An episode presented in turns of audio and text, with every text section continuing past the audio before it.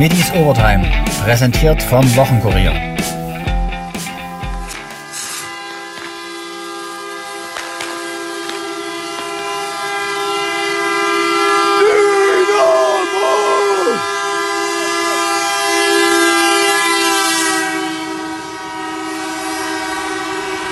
So klang es am Sonnabendabend bei der Rückkehr der Dynamos aus Magdeburg. Die Fans bildeten an der 172 ein Spalier aus Pyrotechnik und bedankten sich so für den 1-0-Sieg der Schwarz-Gelben im Elbklassiko. Der war kein Spaziergang, was Trainer Markus Kaczynski schon vorher klar war. Ja, wir haben vorher einen harten Kampf erwartet und äh, diesen harten Kampf haben wir auch bekommen. Ich glaube, ähm, dass Magdeburg die ersten 20 Minuten, die erste halbe Stunde vielleicht sogar besser im Spiel war, uns das Leben sehr schwer gemacht hat. Ähm, da haben wir nicht den richtigen Zugriff gehabt. Äh, wir, da hat man auch gemerkt, dass wir gerade immer, immer irgendwas Neues starten, immer wieder umstellen mussten in der Abwehr und dann auch immer wieder ein bisschen aufs Spiel einstellen müssen. Ja, Training ist eins, aber Spiel ist dann nochmal was anderes. Und dann sind wir, glaube ich, Stück für Stück immer sicherer geworden ähm, und auch dann im Laufe der zweiten Halbzeit, äh, glaube ich, wenig zugelassen. Immer schon mal so halbe Möglichkeiten, wo man das Gefühl hat, so, wo man durchbrechen kann, der letzte Schritt gefehlt hat, der letzte Antritt gefehlt hat. Und dann war es dann eine Einzelaktion, dann äh, eine Energieleistung von Heinz, der, der auch ein gutes Spiel gemacht hat, äh, der nicht nur das Tor gemacht hat, sondern auch ein gutes Spiel gemacht hat, der das Spiel dann für uns entschieden hat, ein umkämpftes, ein weitestgehend, glaube ich, ausgeglichenes Spiel. Auf schwerem Geläuf, äh, schwer, glaube ich, da wirklich gut Fußball zu spielen. Beide Mannschaften haben sich bemüht, ähm, war, glaube ich, weitestgehend ausgeglichen. Und am Ende haben wir diese eine Aktion dann einfach auf unsere Seite gebracht und damit das Spiel gewonnen. Ja, Respekt vor der Leistung auch von Magdeburg, wirklich hart umkämpft, ähm, alles abverlangt äh, und am Ende haben wir, haben wir diesen einen Lucky Punch schon für uns gehabt.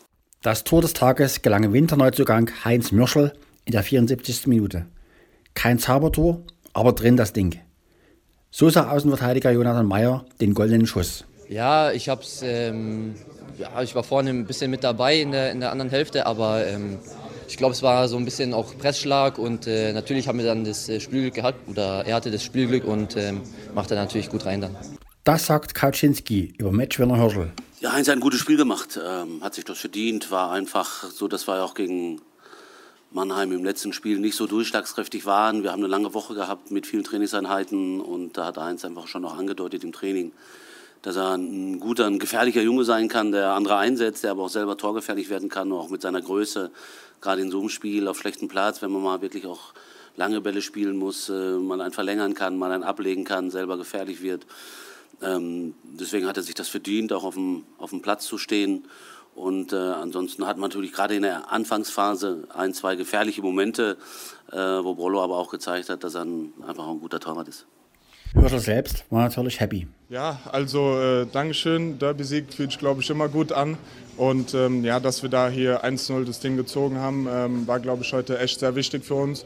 Und ähm, nehmen wir an und uns sind alle happy drüber. Trotz des Sieges ist auch den Dresdnern klar, glänzend sieht es anders aus.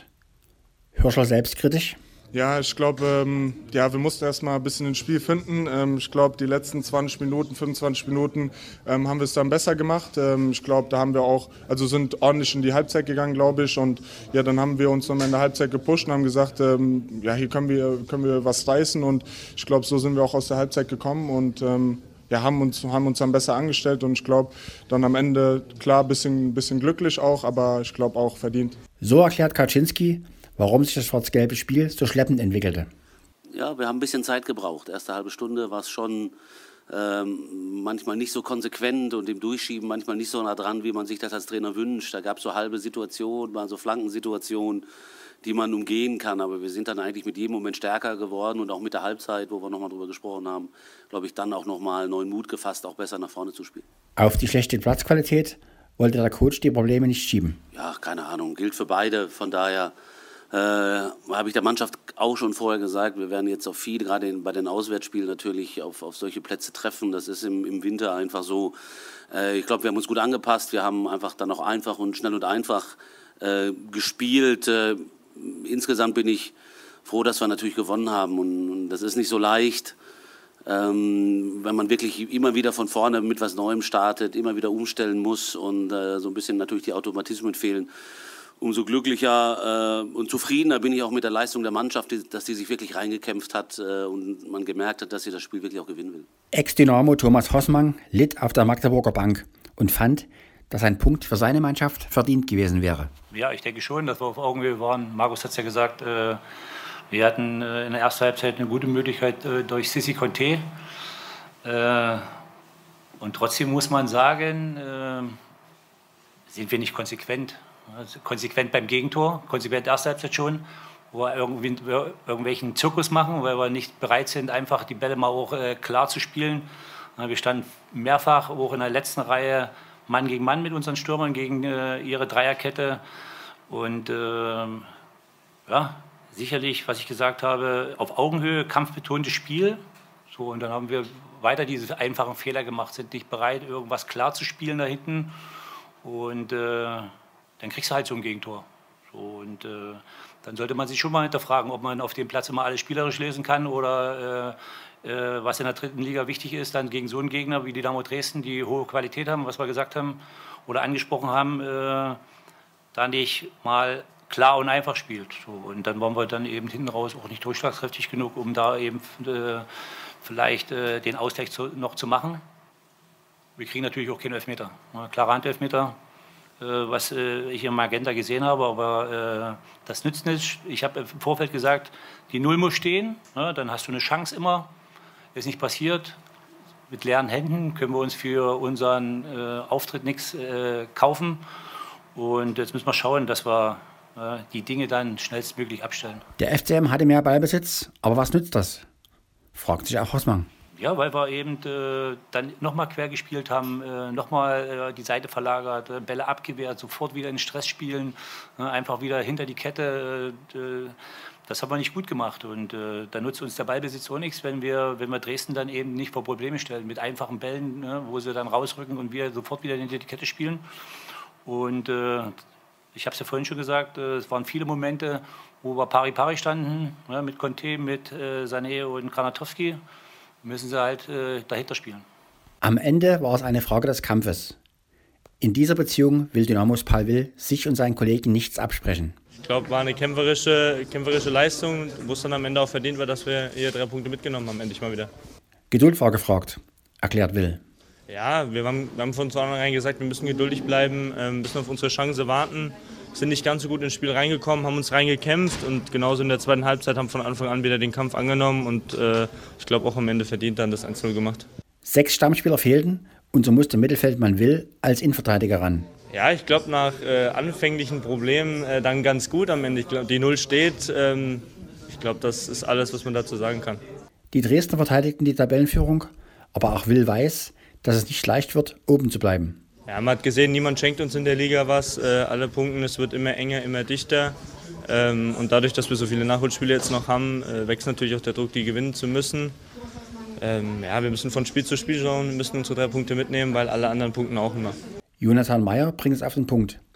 Eine neue Siegesserie muss her. Ja, klar war das, ähm, der Januar war jetzt nicht unser, unser bester Monat, wenn man äh, an die Serie denkt, aber ähm, ich denke, dass jetzt wieder in die, Richtung, äh, in die richtige Richtung geht und ähm, so wollen wir weitermachen. Weiter geht es am Mittwoch im Nachholer gegen Wiesbaden. Hürschel ist schon heiß drauf. Genau so sieht es aus. Ich glaube, nichts anderes haben wir vor. Ähm, heißt jetzt gut regenerieren und dann ähm, fit wieder ins, ins nächste Spiel. Ebenfalls Tabellenführer sind die DSC-Schmetterlinge in der ersten Volleyball-Bundesliga. Trainer Alex Weibel war nach dem 13-0 gegen Aachen erleichtert. Wir hatten heute ein bisschen Sorgen, weil wir ähm, schon einige Spieler hatten, die muskulär ein bisschen am Limit waren. Ähm, Leute wie Jenny, auch äh, Maya. Äh, deswegen habe ich zweiten Satz auch diesen, äh, diese Wechsel vorgenommen, um die einfach ein bisschen zu schonen. Das hat den Rhythmus gekostet. Aber da ist mir Gesundheit dann am Ende wichtiger. Ähm, man hat dann gemerkt, dass es ein bisschen ein Bruch gab auch danach, dass wenn du raus bist, dass es ein bisschen dauert, bis die Beine wieder gut sind. Aber ansonsten, ja, wir, wir schlagen total gut auf, wir nehmen überragend an. Äh, wir, wir scoren von allen Positionen, natürlich utopisch mit Kami und mit äh, Maya. Ja, wenn man sich also, glaube ich, 70 Prozent Quote. Ja, brutal. Also das ist eine, Mittel, also eine hohe Mittelblockerquote, 71 Prozent ja, das ist brutal. Ähm, Kami, der Aufsteiger, mit super. Toni hat ein tolles Spiel gemacht. Äh, wir haben, wir haben natürlich viele Blocktouches, das sieht man mal so ein bisschen. Ne? Ihre Angriffsquote ist natürlich nirgends.